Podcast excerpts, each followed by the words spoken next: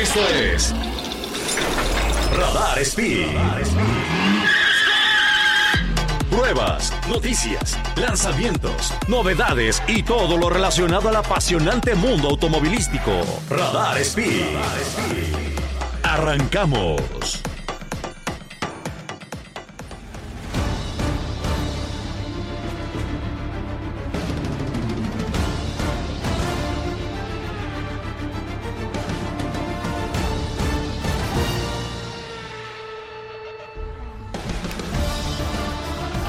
Y amiguitas, bienvenidos, bienvenidos a su programa de radio favorito, Radar Speed, el programa de autos para todos. Pertute, Pertute. Les saluda como siempre con muchísimo gusto, mucho cariño, su amigo Sergio Peralta y muy contentos, muy contentos porque estamos juntos hoy en este martes de Radar Speed. Se escucha, recuerden, todo el Bajío a través de Radar 107.5 FM y en la hermosa ciudad de León, Guanajuato, a través del 88.9. También nos pueden estar viendo estas deliciosamente bien hechas curvas. Estoy hablando del circuito Sergio Peralta. Son unas curvas naturales, eh, 4.3 kilos de panza natural también. es callejero el circuito. No, también nos pueden ver por Radar TV en el canal 71, la tele de Querétaro. Y aprovechando que estamos hablando de la Fórmula 1. Este fin de semana tenemos Fórmula 1, viene el Gran Premio de Canadá. Ahorita les voy a dar los horarios para que los puedan ver a todos nuestros amigos de México, Latinoamérica y eh, la Estación Espacial Internacional, que también están pendientísimos del campeón Max Verstappen. Eh, vamos a hablar un poquito sobre las 24 horas de Le Mans. Tuvimos carrerón este fin de semana, ¿eh? Carrerón. Y ganó uno de los equipos o una de las marcas que llevaba 50 años sin ganar Le Mans. Imagínense nada más, 50 años sin ganar Le Mans. Y este fin de semana, que fue el aniversario número 100, lo logró. Así que fue un triunfo histórico, histórico para la casa de Maranello.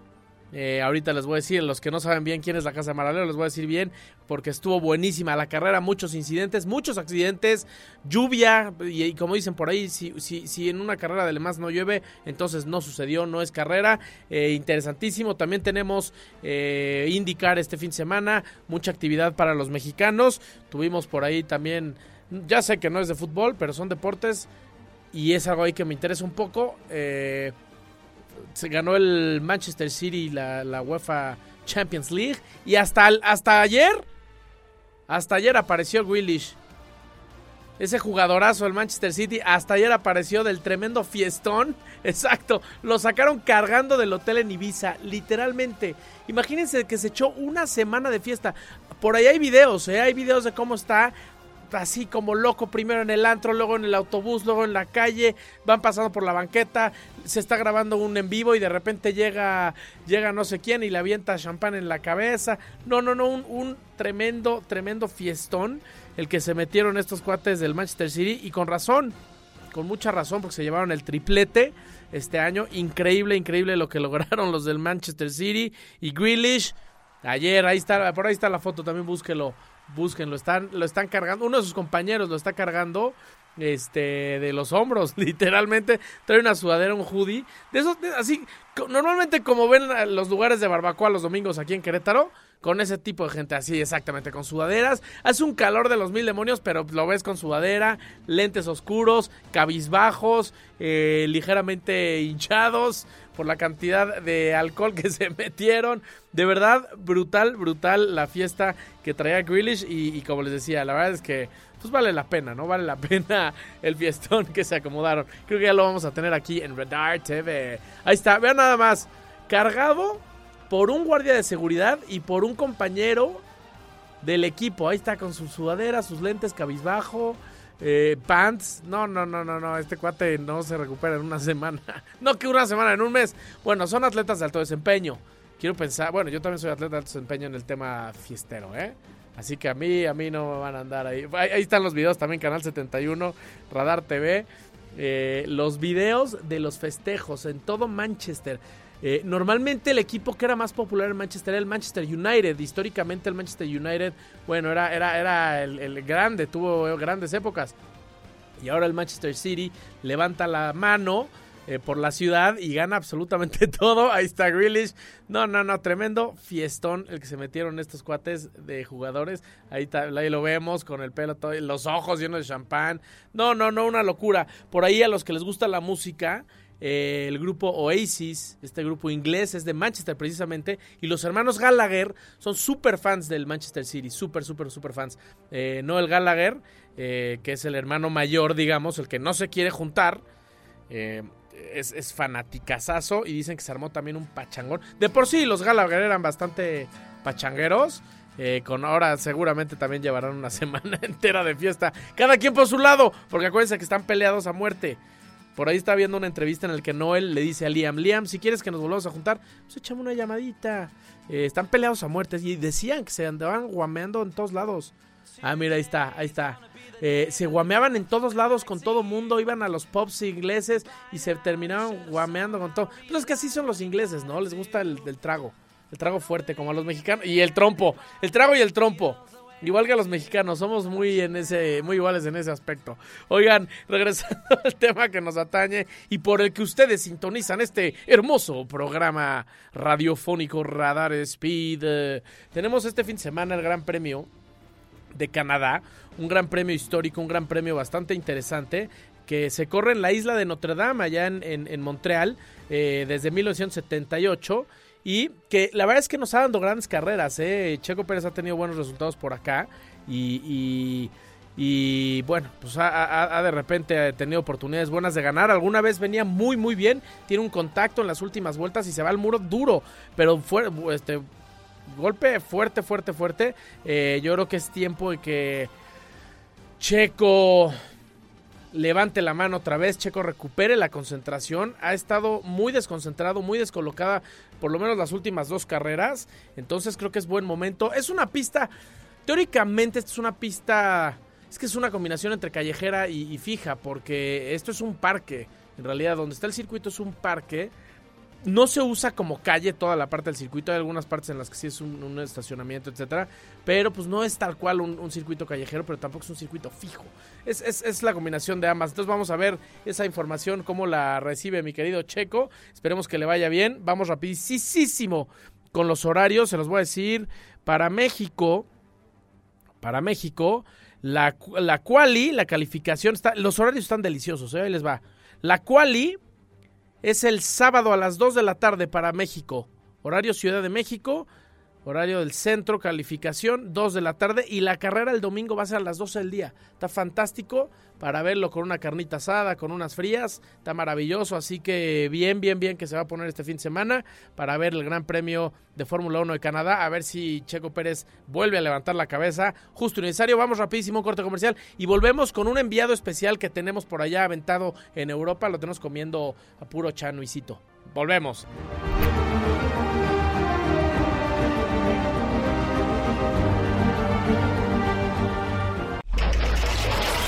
Esto es Radar Speed. Radar en operación.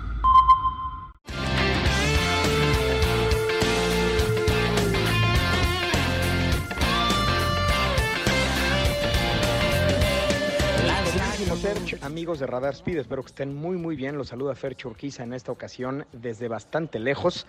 Estamos en París, Francia, porque venimos con nuestros amigos de Michelin México a vivir la experiencia de los 100 años de Le Mans. Así es, amigos, no solamente es la carrera, probablemente es la carrera más famosa del mundo, los, las 24 horas de Le Mans, pero esta es la edición número 100 Ojo, no son 100 carreras, sino 100 años. Han habido algunos años que no se celebra la carrera, pero la primera edición de estas 24 horas de Le Mans se celebra en 1923, entonces este 2023 conmemora los 100 años o el centenario de esta icónica carrera y pues nos venimos por acá a dar la vuelta para vivir esta experiencia. Entonces les voy a platicar un poquito de lo que hemos vivido desde el inicio, como, hubiera, como si hubieran venido ustedes aquí al viaje conmigo, justamente es este, este chiste de compartirles esta experiencia Ahorita estamos en el aeropuerto, entonces van a escuchar un poquito de ruido de fondo, eh, pero, pero pues es parte del chiste, ¿no? De, estas, de estos remotos bastante lejanos. Les platico un poquito. Agarré Número uno, un vehículo a Ciudad de México. Y en Ciudad de México, desde el aeropuerto, volamos a eh, París directamente por un vuelo de Air France, que la verdad es que nos fue bastante bien ahí en el vuelo, tuvimos la oportunidad de dormir un poco, que eso siempre se agradece, y llegando allá nos movimos a Le Mans.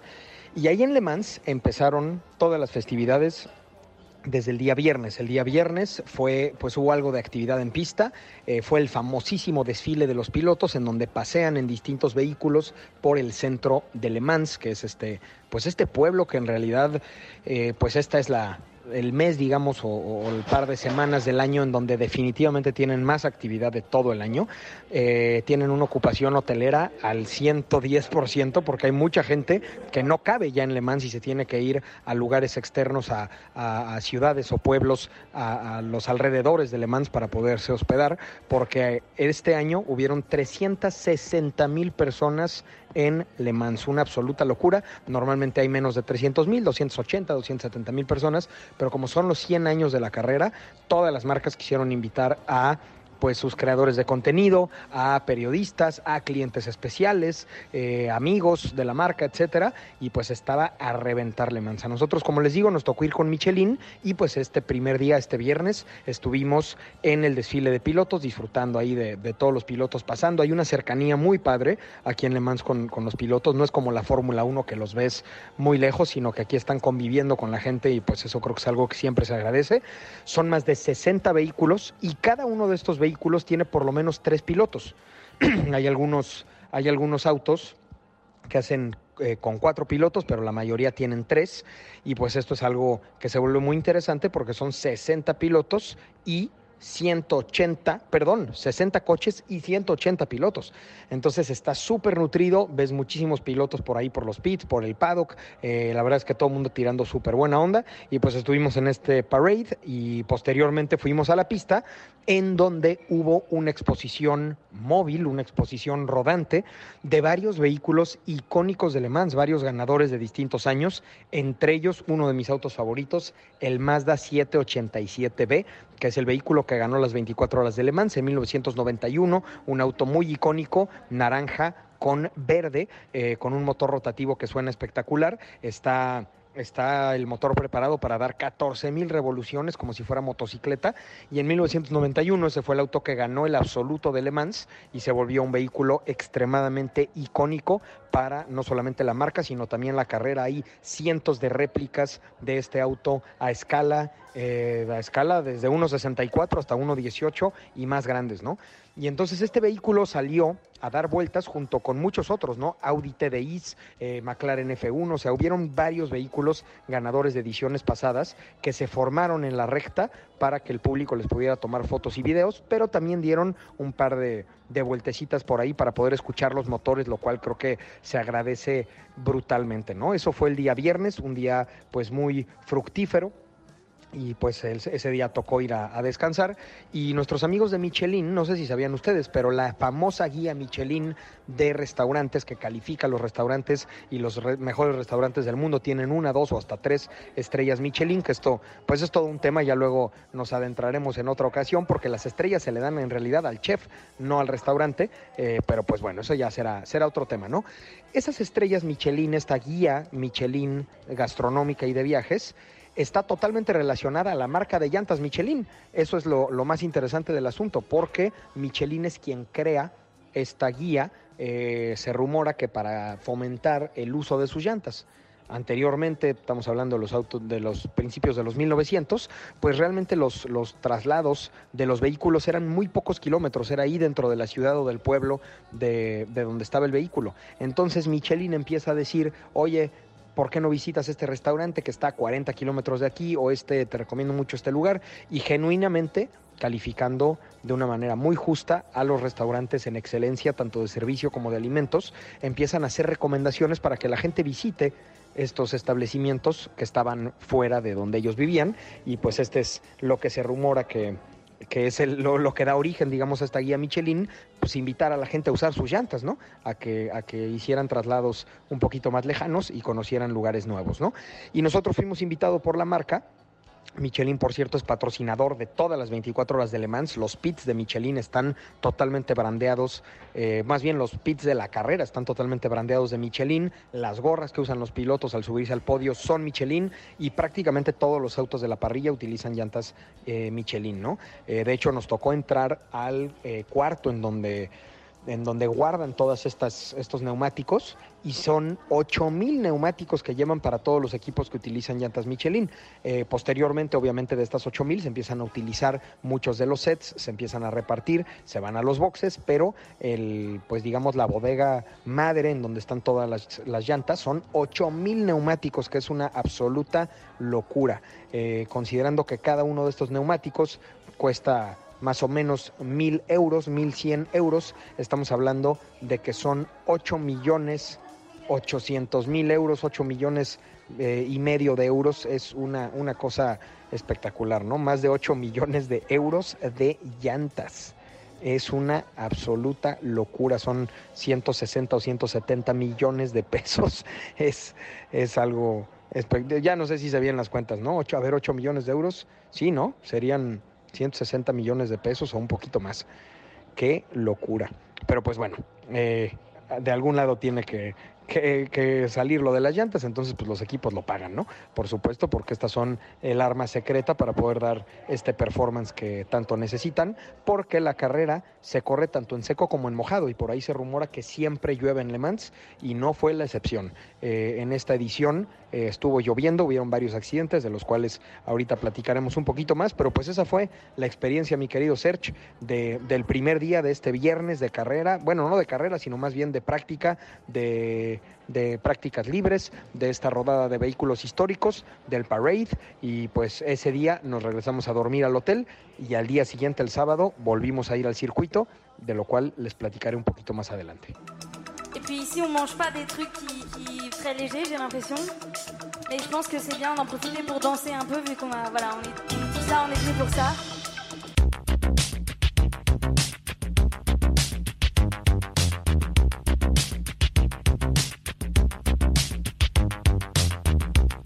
Musiquita, siempre los regresos en las salidas, caray, caray, producción de primera aquí en Radar Speed, el programa de Autos Pertuti. Eh, estás escuchando a través del 88.9 FM en Radar, allá en la hermosa ciudad de León, Guanajuato. Todo el Bajío a través de Radar 107.5 y por supuesto Radar TV, el canal 71, la tele de Querétaro y radarfm.mx para que los que estén más lejecitos puedan meterse a internet y vernos y escucharnos a través de la página web radarfm.mx. Eh, estamos de vuelta, estamos de vuelta muy contentos con la historia que nos está contando Frecho.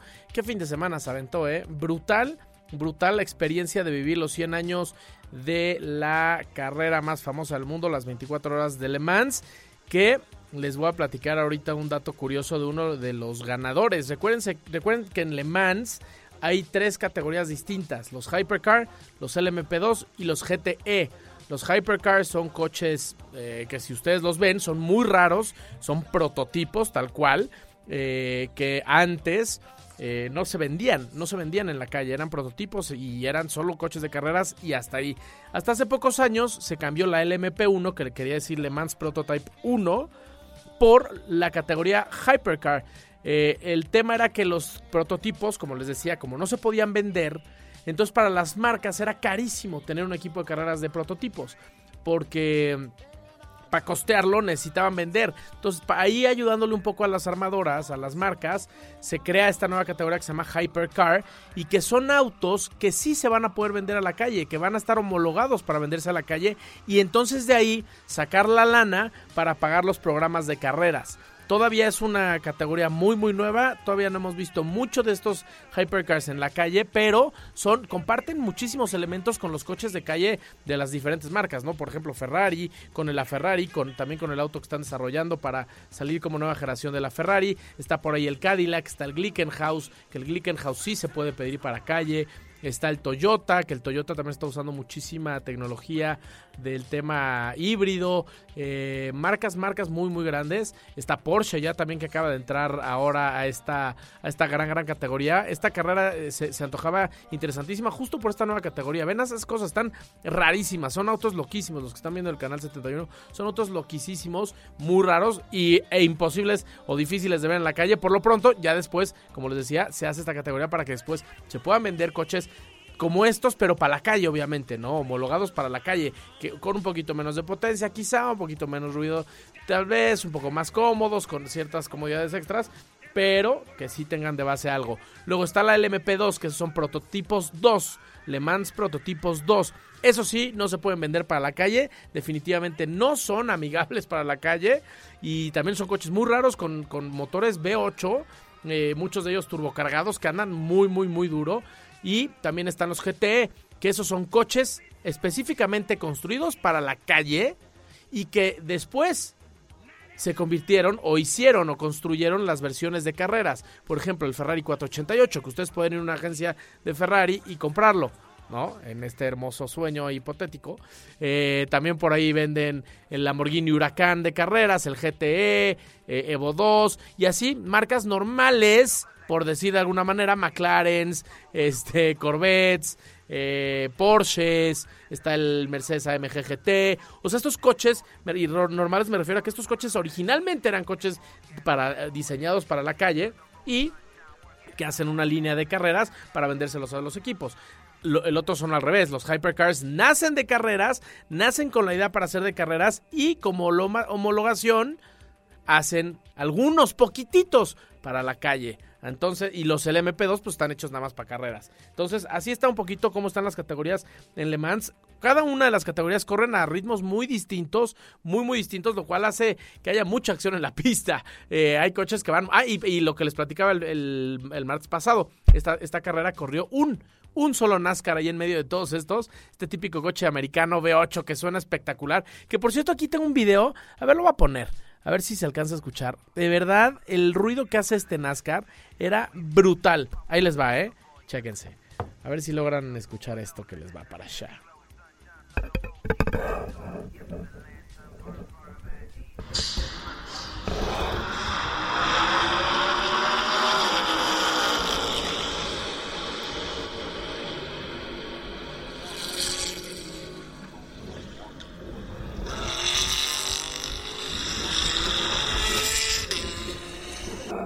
Por ahí ese que se escucha al final es el Porsche.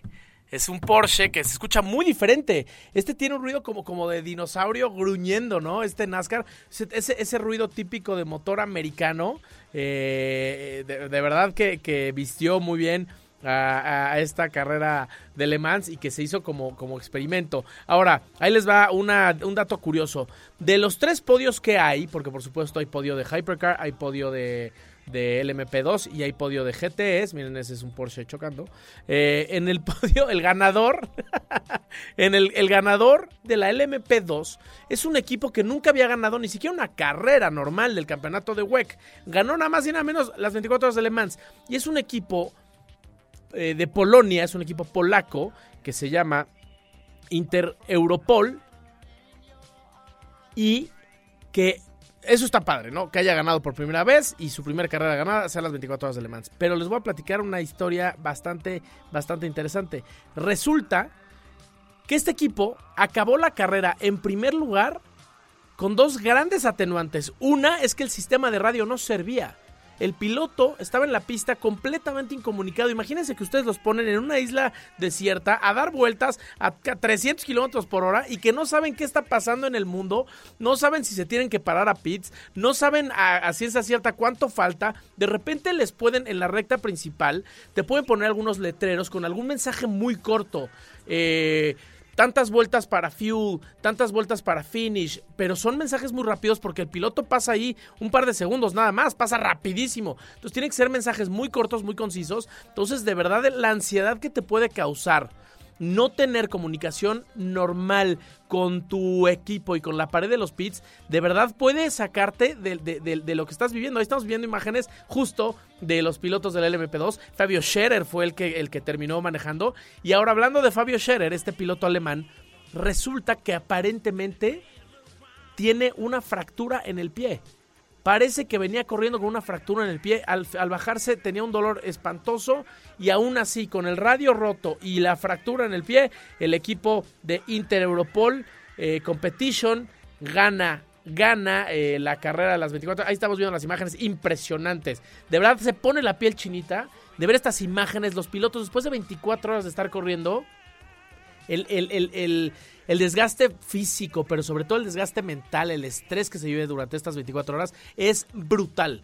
Es devastador. Y cuando tú logras acabar una carrera como estas, en el lugar que sea, ya lo he vivido yo en carne propia, corriendo las 24 horas de México, es de verdad impresionante la, la, sensación. Y ahora ganar las 24 horas de Le Mans a ser una sensación impresionante y lo vemos en, las imágenes. Cuando tengan tiempo, métanse a ver ahí este, los festejos de, los pilotos. Son, son, de verdad locura ver al piloto ya cuando cruza la meta ponen la cámara de a bordo y se ve a través del casco cómo, cómo llora como niño chiquito. Es, es, de verdad impresionante. Así que un aplauso enorme a todos los pilotos que corrieron las 24 horas de Le. Tuvimos algunos pilotos mexicanos. Estuvo corriendo Esteban Gutiérrez, estuvo corriendo Memo Rojas, estuvo corriendo por ahí alguno de los hermanos González y corrió un amigo mío, un buen amigo mío personal, Don Jont, que desgraciadamente tuvieron un, impacto fuerte con su auto. No venía manejando él, el Porsche Proton de Patrick Dempsey, ya se los había platicado el programa pasado. El actor fueron compañeros, no de coche, porque el equipo tiene dos o tres, pero fueron compañeros de equipo. Ahí subieron una foto que están ahí los dos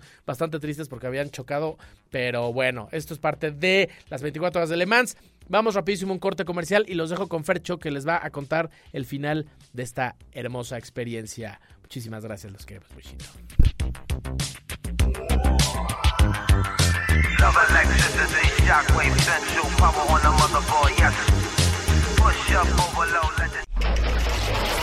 Esto es Radar Speed. Radar en operación.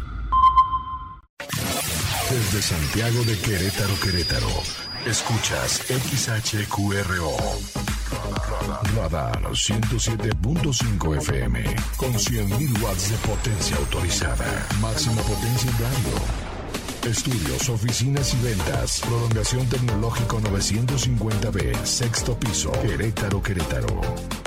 107.5 FM. Grupo Radar y sus emisoras.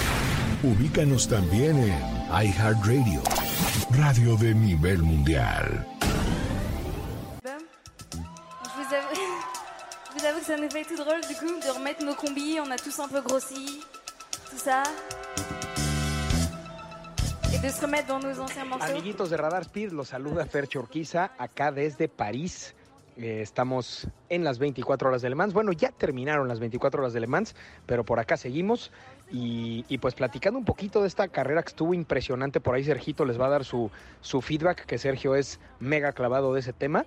en el audio pasado que les mandé, en el segmento pasado, eh, pues platicamos del día viernes. El día viernes lo que tuvimos fue el parade de los pilotos, este desfile en donde los pilotos van saludando a toda la gente.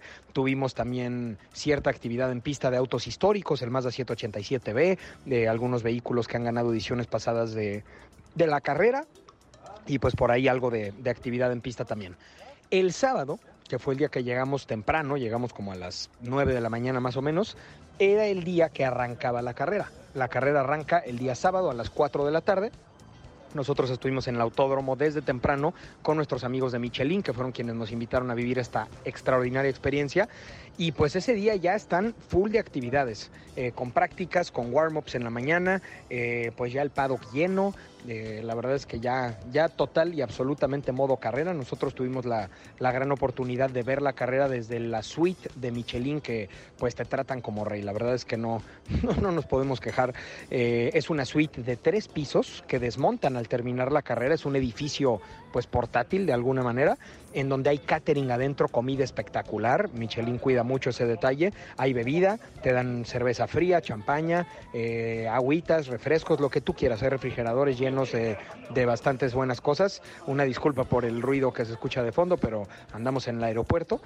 Y, pues una experiencia muy muy padre, había sillones, adentro de la suite hay pantallas con la carrera transmitiéndose en vivo y hay tres balcones en diferentes alturas, como les digo es un edificio de tres pisos y a diferentes alturas puedes salir a ver la carrera, puedes salir a observar esta, esta gran experiencia en persona o en la pantalla, ¿no? Entonces, el sábado estuvimos haciendo eso, luego fuimos al, al Village, que le llaman, le llaman el Village, que es como el pueblo ahí adentro de, de Le Mans, en donde casi cada, pues prácticamente todas las marcas, no, no todas, pero casi todas, tienen un stand en donde tú puedes ir a ver sus modelos, puedes ir a la tienda de Ferrari, a la tienda de Porsche, a la tienda de Michelin, eh, hay tienda de Lego, hay muchísimas, ¿no? O sea, realmente no te da tiempo de visitar absolutamente todo, hay restaurantes, hay eh, puestos con, eh, con comida, con bebida, muy, muy divertido. Y también hay un museo, que esta fue una de las partes más interesantes a mi parecer. Antes de ir a la carrera, la carrera empezaba a las 4 de la tarde, aproveché para ir al museo, que es un museo que está ahí fijo en Le Mans todo el tiempo, pero en esta ocasión que son los 100 años de la carrera, eh, está, estaba lleno de coches ganadores, muchos de ellos los que circularon el día anterior, el viernes. Estaba el Mazda 787B, había el Porsche 919 híbrido, estaba también un McLaren F1, estaba el Moby Dick, estaba 917, el Ford GT, que en 1966 hizo que se las vieran negras Ferrari.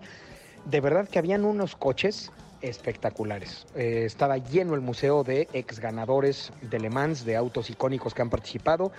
Y también hubo una exposición muy interesante de Rolex. Rolex es una marca que patrocina tanto las 24 horas de Le Mans como eh, las, la, la carrera de Daytona.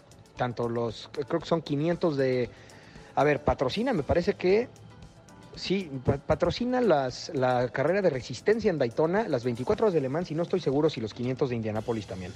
Pero eh, Rolex tenía ahí una exposición de puros Daytonas. Los Daytonas son los, los relojes, ya les iba a decir vehículos, los relojes que ha utilizado Paul Newman por excelencia. Paul Newman fue un piloto eh, que a sus 70 años todavía corría eh, vehículos y tuvo una, un, un segundo lugar, me parece. No es cierto, una victoria en Daytona a los 70 años y cuando era un poco más joven eh, tuvo un segundo lugar absoluto en Le Mans. Y hay un Rolex que se conoce como el Paul Newman, un, Rolex muy, muy icónico que es de los relojes más caros del mundo. Y había una exposición de Rolex Daytonas de todo tipo, desde vintage hasta relojes nuevos. Y sacaron justamente, Sergio les, platicaría, les platicará ahorita un poco más de él, sacaron una reedición de el- del centenario del Daytona, que es, me parece que el material es platino, con bisel cerámico negro, carátula negra, pero con algunos detalles en rojo. El 100, por ejemplo, del eh, bisel cerámico es en color rojo. Es un reloj de cincuenta y tantos mil dólares, cuesta cerca de un millón de pesos. Una locura. Pero es un reloj que conmemora justamente los 100 años de la carrera y como algo muy distintivo, la parte de atrás del Daytona, el back case es de cristal, entonces puedes ver el, meca- el mecanismo, lo cual prácticamente es imposible en un Daytona. Ningún Daytona tiene, o bueno, muy poquitos tienen el, back case de cristal, sino que tienen pues una tapa metálica normal, ¿no? Entonces ahí en Daytona había un stand de Rolex donde habían pues muchísimos relojes de, de diferentes épocas, todos Daytonas y este nuevo lanzamiento, el Daytona Centenario, que se va a volver definitivamente uno de los relojes más, más coleccionables, que solamente será para unos cuantos afortunados a nivel mundial, porque será una edición limitada y pues de entrada, de entrada un reloj de cincuenta y tantos mil dólares, pues no es, no es fácil de comprar, ¿no? Eh, regresando un poquito a la carrera, después de ir a este museo que les comento que está espectacular, regresamos ya a la suite de Michelin en donde estuvimos viendo la carrera y pues llegando ya prácticamente a las 4 de la tarde, los vehículos empiezan a formar y empiezan ya a dar las vueltas de calentamiento. Y ahí en ese momento empiezas a ver pues 60 coches de diferentes categorías, son finalmente tres categorías importantes, hay, sub, hay subdivisiones dentro de estas categorías, pero son finalmente los GTs, GTAM, que son los vehículos que parecen coches de calle, el Ferrari 458 Italia, los Porsches RSRs, el Corvette C8 amarillo, esos son coches que digamos están basados en un vehículo de calle. Después tienes los LMP2, que los LMP2 son unos prototipos que terminan, la manera más fácil de distinguirlos es que la nariz termina como en pico, como si fueran fórmulas, y estos son vehículos que son prácticamente todos todos idénticos y todos utilizan el mismo motor, que el motor me parece que es un Oreca V8, que, de hecho nunca te pertenece el motor, o sea, te lo rentan, te lo te lo, sí, literalmente te lo rentan, te lo dan para que corras y al terminar la carrera se los tienes que regresar y cuesta, me parece que 18 dólares por kilómetro recorrido. Entonces ustedes hagan ahí la cuenta, en unas 24 horas pues están recorriendo eh, 9, 9 kilómetros cada 3 minutos 40. Más o no es cierto, son 13 kilómetros me parece cada eh, tres minutos y medio. Lo que pasa es que el dato estaba en millas, creo que eran nueve millas o ocho millas, eh, Sergio ahorita les confirmará, pero es una cantidad de kilómetros recorrida brutal. Entonces, nada más del desgaste del motor, ya estás hablando de una la nota. Esta es la categoría que corrió Memo Rojas, nuestro compatriota, y Esteban Gutiérrez también, eh, que estuvieron por allá y finalmente la categoría tope, que estamos hablando de los hypercars, que esta categoría reemplaza a lo que en algún momento fue la LMP1. LMP es Le Mans Prototype. Tienes LMP2, que es Le Mans Prototype 2, y LMP1, que es Le Mans Prototype 1, que recientemente se cambió por los hypercars en eh, favor de que se abaratara un poquito la categoría y pudieran entrar más marcas y más equipos, ¿no? Y creo que ha tenido resultados. La realidad es que cada segundo que le bajas, cada medio segundo que le bajas a un coche en tiempo de vuelta, se convierte pues en muchos cientos de miles de dólares y actualmente los hypercars están rodando más o menos 9 segundos por vuelta más lento que los LMP1. Entonces, al rodar 10 segundos más lento por vuelta, pues abaratan un poquito el costo del vehículo, lo cual es una buena noticia, ¿no? Tú pensarías que no, no, entre más rápido mejor. La realidad es que 10 segundos en una vuelta tan larga no es tanta diferencia y sí hay una gran diferencia de que esté, por ejemplo, Ferrari como armadora, porque realmente en los campeonatos ya prácticamente son equipos privados, ya hay pocas marcas que están en campeonatos fuera de la F1 y en este caso, pues tienes a Peugeot, tienes a a Porsche, tienes a Ferrari, o sea, tienes Cadillac, tienes varias armadoras que están ahí como, como marca, ¿no? Y la cereza del pastel fue el, el, coche raro, la oveja negra, el que todo el mundo dudaba, que es el NASCAR de Garage 56, literalmente un NASCAR americano pero adaptado para correr turismos de resistencia. Le pusieron luces, le pusieron aerodinámica, le pusieron un tanque de combustible más grande, eh, un par de cambios a la transmisión eh, y 700 caballos de fuerza. Trae, me parece que 690 caballos de fuerza. Y es un vehículo que todo el mundo dijo, ¿cómo un NASCAR en una carrera europea? Están locos, no va a aguantar. Pues si los NASCARs nada más dan vuelta a la izquierda. ¿Y qué creen? Toma la barbón, como dirían por ahí. Cuando el NASCAR empieza a rodar, rodó hasta 4 segundos más rápido que todo el resto de los vehículos GTs. Es decir, 4 segundos por vuelta más rápido que los Ferrari 458 Italia, que los Porsche RCR o que el Corvette C8 amarillo, lo cual sorprendió a muchos. Y lo que más sorprendió a muchos es que durante la carrera estuvo frente a todos estos vehículos durante prácticamente toda la carrera hasta que desafortunadamente tuvo una falla de transmisión. Tuvieron que por ahí le cambiaron frenos también, pero eso es normal. Eh, muchos vehículos cambian frenos por ahí a la mitad de la carrera, pero lo que realmente hizo que, pues, que el vehículo ya no pudiera quedar en el lugar que tenía que quedar. Eh, fue que tuvieron que cambiarle la transmisión a este eh, NASCAR y pues estuvieron una hora en pits. Entonces terminó, de cualquier manera quedó, me parece que en lugar número 29 o algo así, que no es nada malo, porque de 60 coches, para empezar, abandonaron 20. Entonces estás hablando que solo 40 de 60 coches, eh, solo, solo dos tercios terminaron. Y este vehículo todavía quedó eh, pues en, lugar me parece que 29, como les digo, básicamente a mitad de la parrilla, lo cual creo que siempre es una buena noticia y puso definitivamente a NASCAR en el mapa de los europeos. Y ojalá que hagan una buena alianza, ojalá que más gente europea vea la NASCAR, ojalá que más gente americana vea Le Mans, creo que es un ganar-ganar. Y pues este vehículo definitivamente fue de mis favoritos porque cuando pasaba por la recta sonaba increíble sonaba espectacular, de verdad que era el de los pocos vehículos que distinguías perfectamente cuando pasaba cuál era.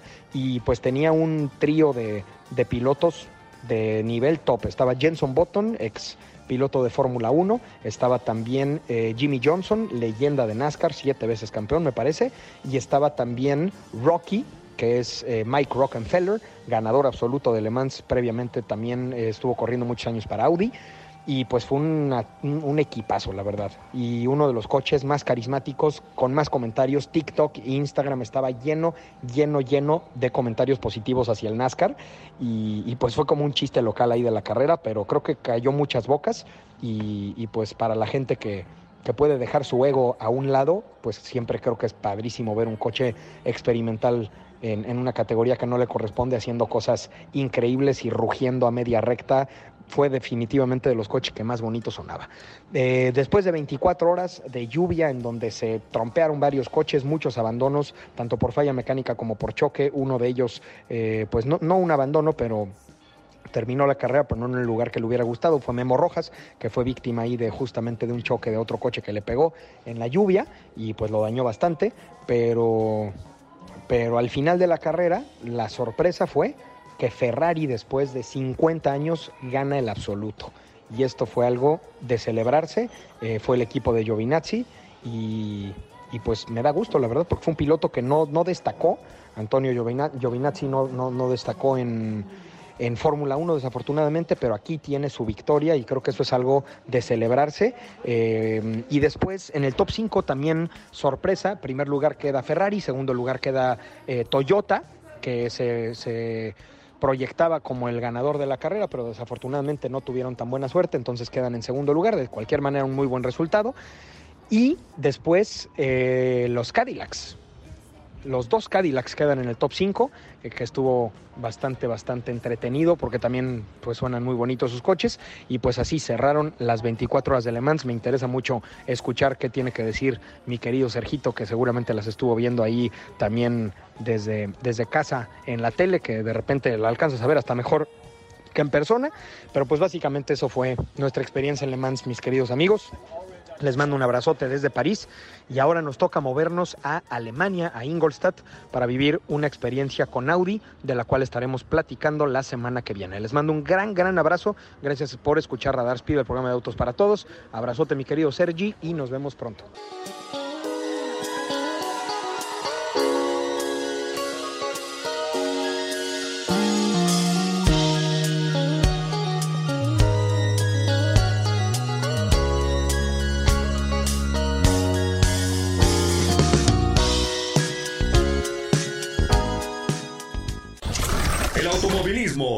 Es un simple deporte. Es una disciplina y en Radar Speed te enterarás de todas las noticias, novedades, lanzamientos y todo lo relacionado al apasionante mundo automovilístico. Escúchanos en una próxima emisión aquí por Radar 107.5 FM. Radar en operación.